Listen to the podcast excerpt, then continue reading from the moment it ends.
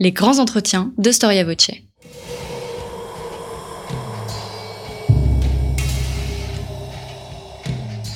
Une émission de la rédaction de Storia Voce.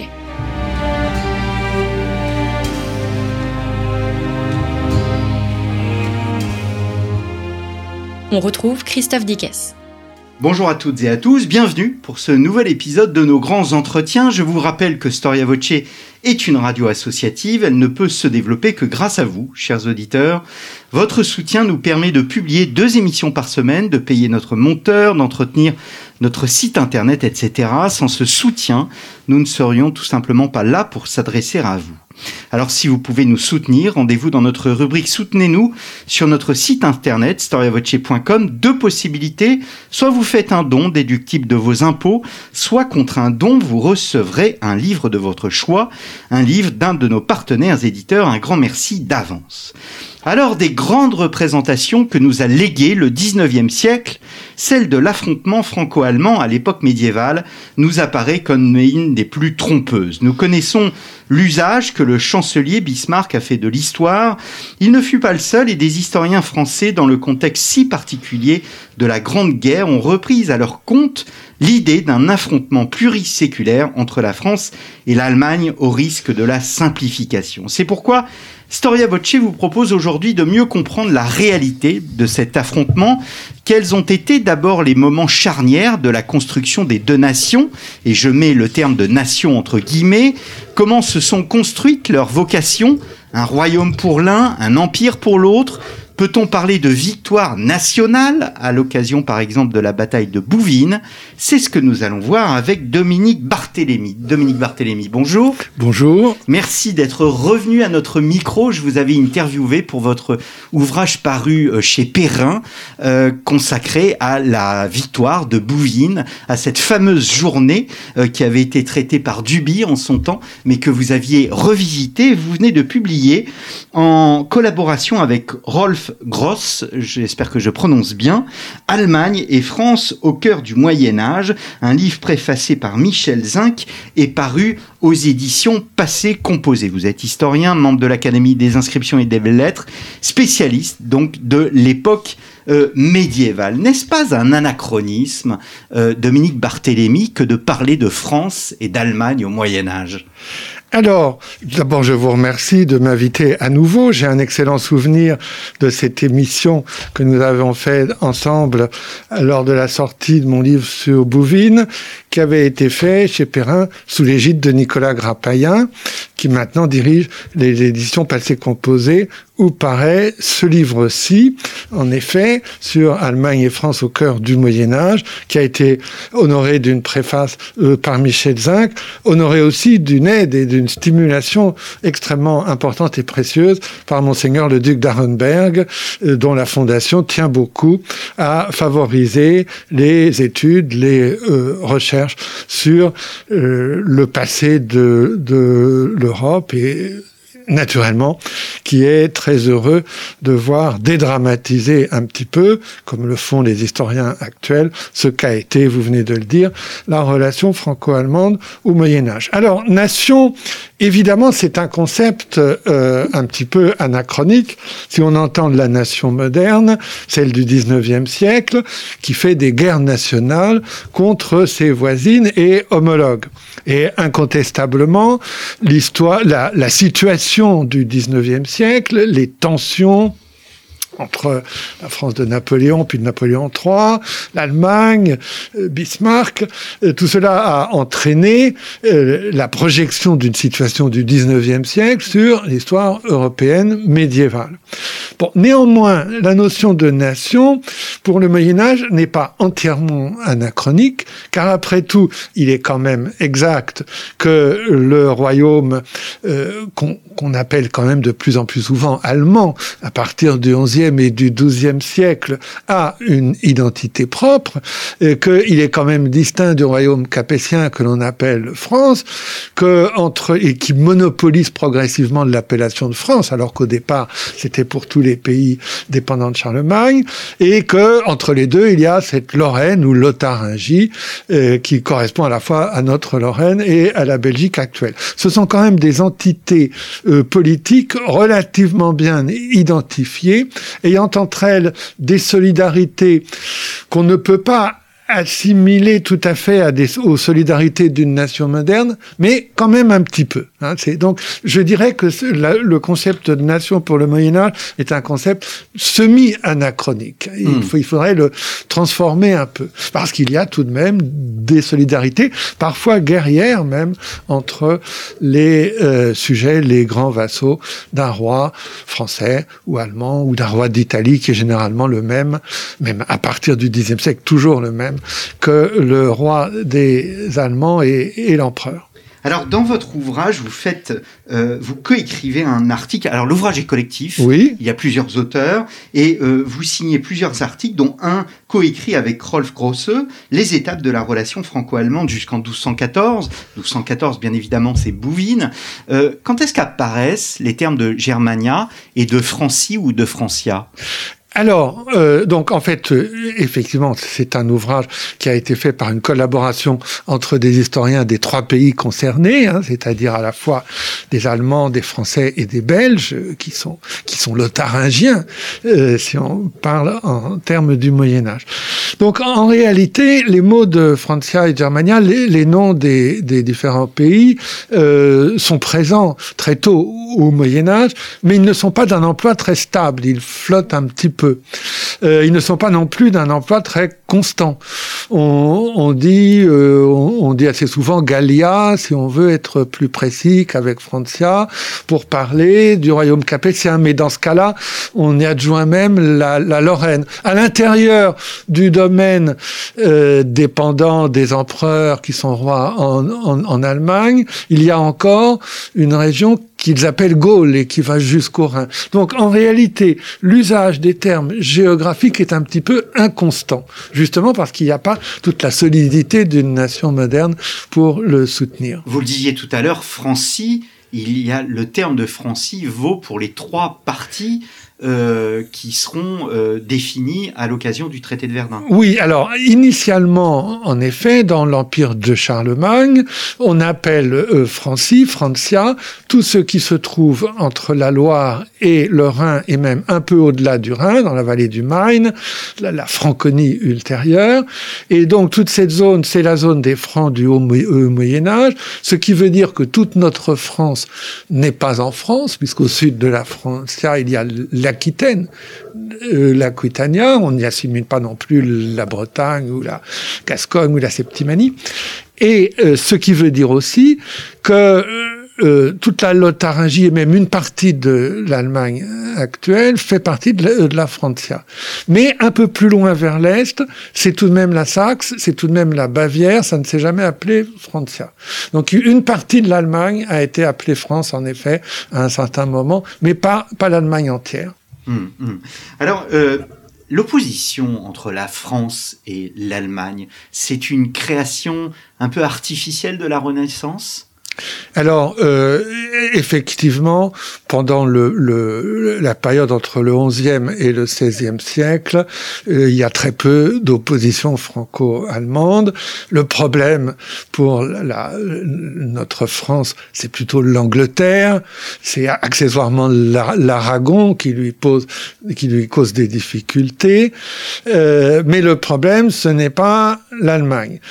Euh, le, les débuts, en effet, d'une opposition euh, un peu plus vive entre la France et l'Allemagne, c'est, comme vous venez de le dire, la Renaissance, c'est-à-dire le XVIe siècle, François Ier et Charles Quint, l'opposition entre les Valois et la Maison d'Autriche. Et en effet, en travaillant sur Bouvines, j'ai rencontré des textes déjà d'une germanophobie un petit peu vive euh, sous des plumes françaises du XVIe mmh. et du XVIIe siècle. Mais enfin, évidemment, ça s'est un peu accru au 19e. Alors, nous allons euh, revenir à la chronologie, Oui. est, elle est bien évidemment euh, importante. Peut-être avant le traité de Verdun, il y a le les, les fameux serments euh, de Strasbourg. C'est un événement qui a été réévalué a posteriori. Que nous disent ces... D'ailleurs, que sont ces serments de Strasbourg et que nous disent-ils euh, pour le- les relations franco-allemandes? Alors, les serments de Strasbourg, évidemment, sont un texte que nous avons, euh, qui nous a été transmis un petit peu par chance, par, par hasard. On les connaît parce qu'ils sont cités par l'historien Nittard, dont nous aurions pu perdre le texte. hein. Ce n'est que l'un des épisodes de la séquence assez longue et complexe des tractations et des rivalités entre les petits-fils de Charlemagne. Nous sommes en 842. Alors à ce moment-là, euh, il y a un conflit très vif entre l'aîné des petits-fils de Charlemagne, Lothaire, qui a le titre impérial, qui voudrait garder la haute main d'une manière très nette sur l'ensemble des euh, régions qui dépendaient de Charlemagne et de son père Louis le Pieux, ton père à lui. Euh, Et puis les deux frères suivants, le deuxième et le quatrième frère, mais il y a un troisième qui est mort, les plus jeunes, donc euh, Louis qu'on commence à appeler le germanique et Charles le Chauve, euh, se mettent d'accord contre lui. Donc en réalité, c'est une alliance de revers. Euh, c'est un peu le même cas de figure que quand au 19e siècle, la France s'allie à la Russie contre l'Allemagne. Hein. C'est le type même de l'alliance de revers. Euh,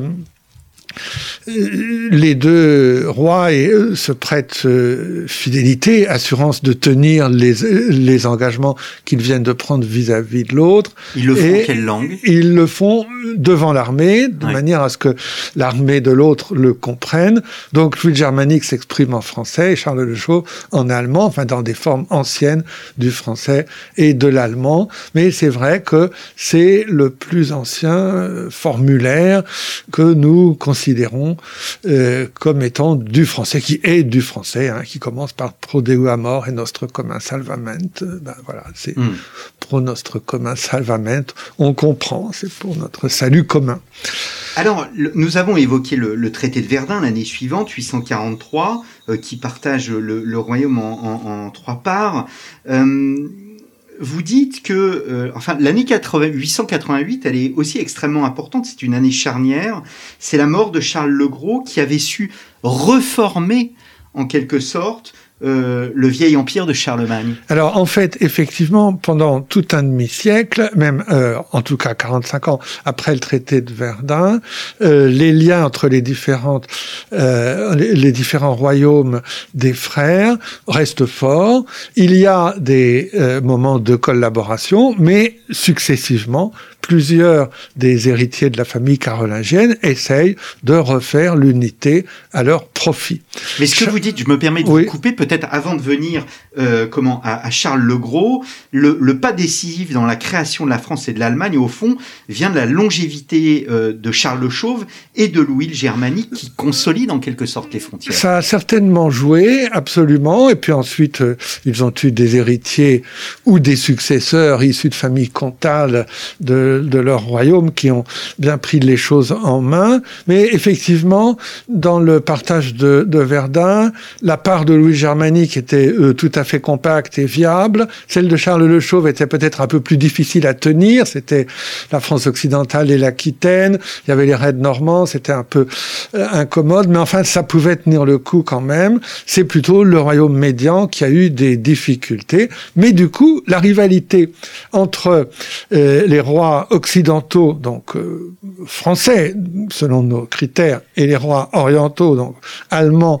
selon nos critères, a été quand même assez vive, parce que chacun des deux voulait ou dominer l'ensemble, ou euh, en tout cas s'emparer des royaumes intermédiaires. Et ça, ça fait une rivalité assez longue, assez constante, qui ne s'éteint vraiment qu'avec l'avènement du Capet, où là, Hugues Capet et ses héritiers, les, euh, les Capétiens, n'essayent plus, n'essayent plus vraiment de prendre euh, euh, possession de la zone intermédiaire, et les empereurs n'essayent pas non plus euh, de, de marquer une suprématie, une suzeraineté sur la France capétienne. Si vous me permettez, une remarque. Il y a dans ce livre un, excellent euh, chapitre qui a été fait par un jeune historien allemand, mais enseignant en France, qui parle français comme vous et moi, Jens Schneider, qui revoit un des plus anciens textes de la langue allemande, le, le Ludwigslied, le chant en l'honneur euh, du roi Louis, en qui date sans doute de 882, hein, en l'identifiant comme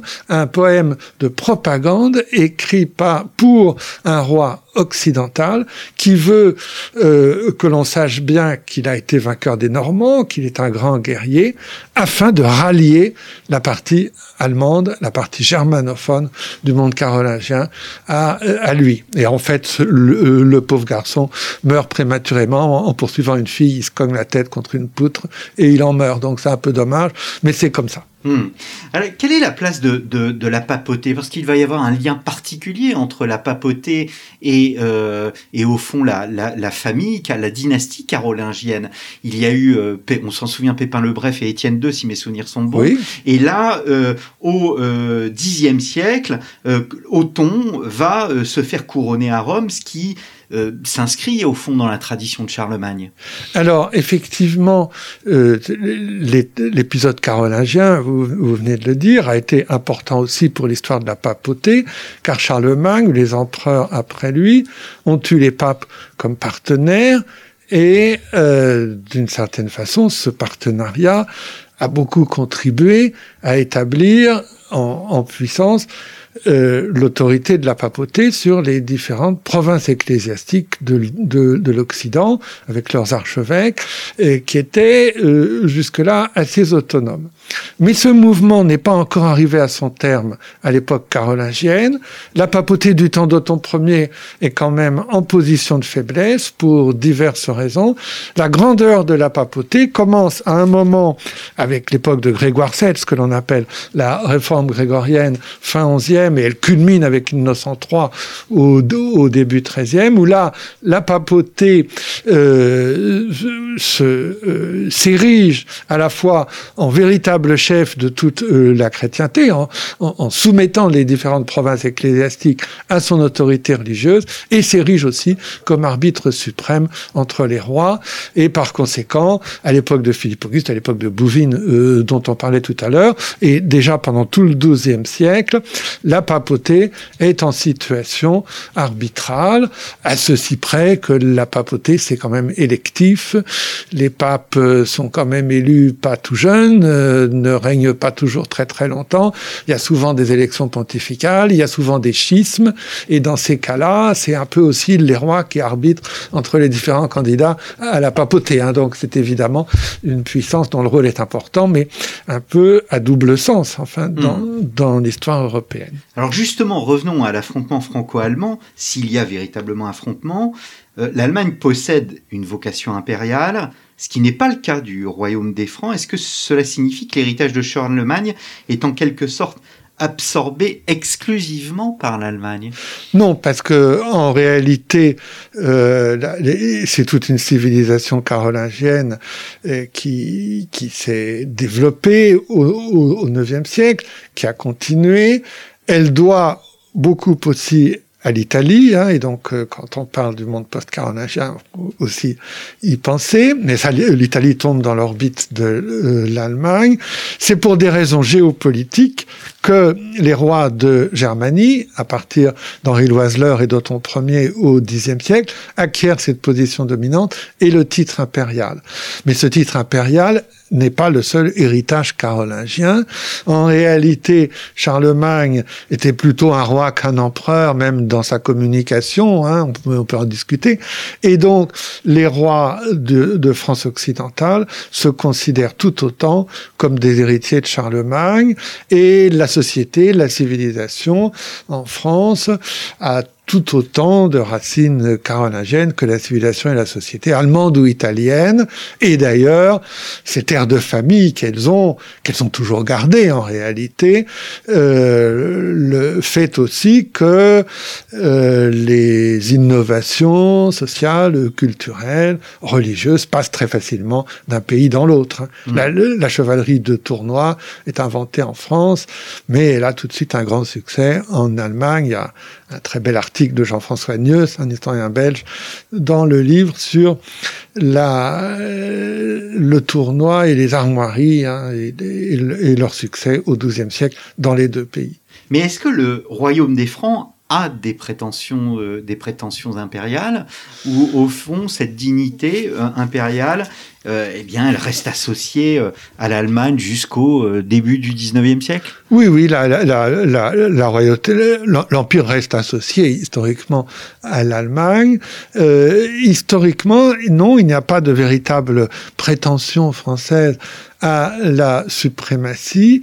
Pas, pas, de pas, de prétention à l'attacher euh, attaché en tout cas un titre impérial à la royauté française. La royauté française va au contraire jouer la carte de, de, de sa euh, dévotion euh, chrétienne, euh, va prétendre être la meilleure royauté, la plus sacrée, mais elle va jouer assez peu la carte impériale, sauf qu'à certains moments de l'histoire, des frères de, de rois de France, et parfois même des rois de France eux-mêmes, c'est le cas de François Ier, essaieront d'être élus empereurs mais n'y parviendront pas. En tout cas, François Ier n'y parviendra pas. Alors, un des symboles de l'opposition franco-allemande, c'est le geste de Lothaire, de Francia occidentale, qui s'empare du palais de Charlemagne, nous sommes en 978, et qui, dans un geste tout symbolique, retourne la tête de l'aigle d'airain du palais. Euh, la tête d'aigle était tournée vers l'ouest, eh bien, il la tourne vers l'est. Est-ce que c'est un fait qui euh, n'est pas, au fond, surévalué? Alors, si. Une image d'épinal, on appellerait ça une image d'épinal. Alors, effectivement, pour, pour, ceux qui connaissent le détail de l'histoire, euh, il ne faut pas donner trop d'importance à cet épisode. Néanmoins, donc ça se situe en 978, et euh, la situation, c'est que Lothaire descend de Charlemagne par les hommes, en ligne directe masculine.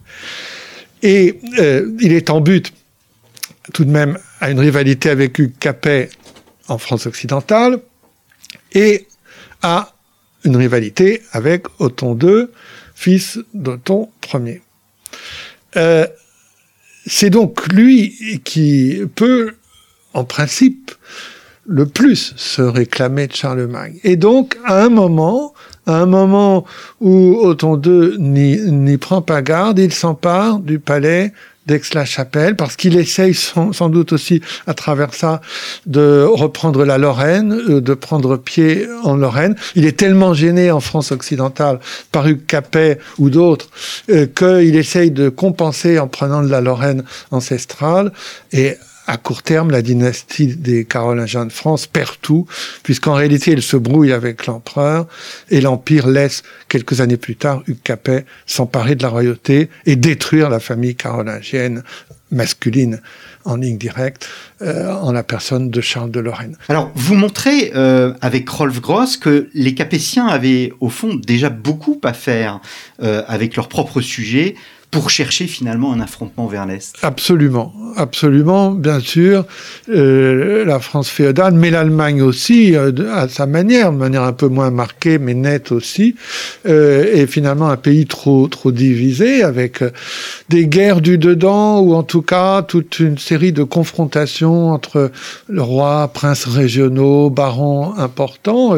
On, on, appelait ça aussi des guerres civiles, bien que c'était des guerres civiles assez modernes d'une certaine manière, pleine de civilité, d'où est sortie la chevalerie. Mais quand même, euh, si vous voulez, les, conflits se sont passés, c'est l'époque féodale, du 10e au 13e siècle, et dans les deux pays, euh, en Allemagne, ça a été le cas de manière beaucoup plus marquée à partir du 12e siècle, les conflits ont quand même été très locaux, très, très régionaux, et donc il n'y avait pas vraiment de place pour des guerres nationales. Et ce qu'on peut dire de la France et de l'Allemagne, à, partir du Capet, hein, à partir du moment où l'Empire l'a laissé devenir roi et ne plus avoir de, euh, de challenger, de, de, de, rival pour la royauté, eh bien, c'est que les deux pays se sont quand même un peu tournés le dos politiquement. Alors, il y, a, il, y a, il y a quelques épisodes de rencontres et de confrontations, mais c'est pas des relations et des rivalités très suivies. Mm. En revanche, du point de vue de la société et de la civilisation, là, il y a énormément de liens. Vous montrez d'ailleurs, oui, les liens économiques, des liens euh, des liens même, enfin au fond culturels. Vous avez une très belle expression. Vous dites pour le XIe siècle, l'empereur a une trajectoire, le roi de France, lui, assise. Oui, parce que euh, leur, leur, position à l'un et à l'autre est assez différente. Euh, effectivement, l'empereur reste un petit, un véritable suzerain, une véritable autorité pour les princes allemands, et donc il est au-dessus d'eux. Euh, il s'appuie aussi sur les églises, même même situation en Italie. Donc l'empereur contrôle quand même, contrôle, supervise, peut intervenir sur un vaste espace, alors que le roi capétien est davantage euh, concentré sur une région. Il est peut-être moins concentré quand même que ne le dit parfois euh, l'histoire de France, hein, qui a représenté les premiers capétiens complètement enfermés dans un étroit domaine entre Paris et Orléans. Ça, ça n'a jamais été vrai. Il a toujours eu quand même une capacité d'intervention dans à, peu près dans tout le bassin parisien. Mais enfin, en se déplaçant assez peu, et donc effectivement, le, roi capétien est beaucoup plus assis dans une zone et l'empereur est beaucoup plus mobile. Chacun des deux ayant les avantages et les inconvénients de sa situation géopolitique. Est-ce qu'on peut dire que du coup, les, les deux dynasties divergent au fond de plus en plus? Oui, elles n'ont pas, elles n'ont pas le même genre d'histoire. en réalité, vous dites dynastie, les grandes familles allemandes voudraient bien qu'il y ait dynastie, mais elles, n'arrivent pas toujours à imposer la succession dynastique. À, certains moments, les, les Saliens puis les Stauffen y, y arrivent, mais enfin, c'est beaucoup moins bien assuré qu'en France. Et puis, euh, euh, chacun des deux a quand même affaire des politiques et à soutenir des rivalités assez différentes.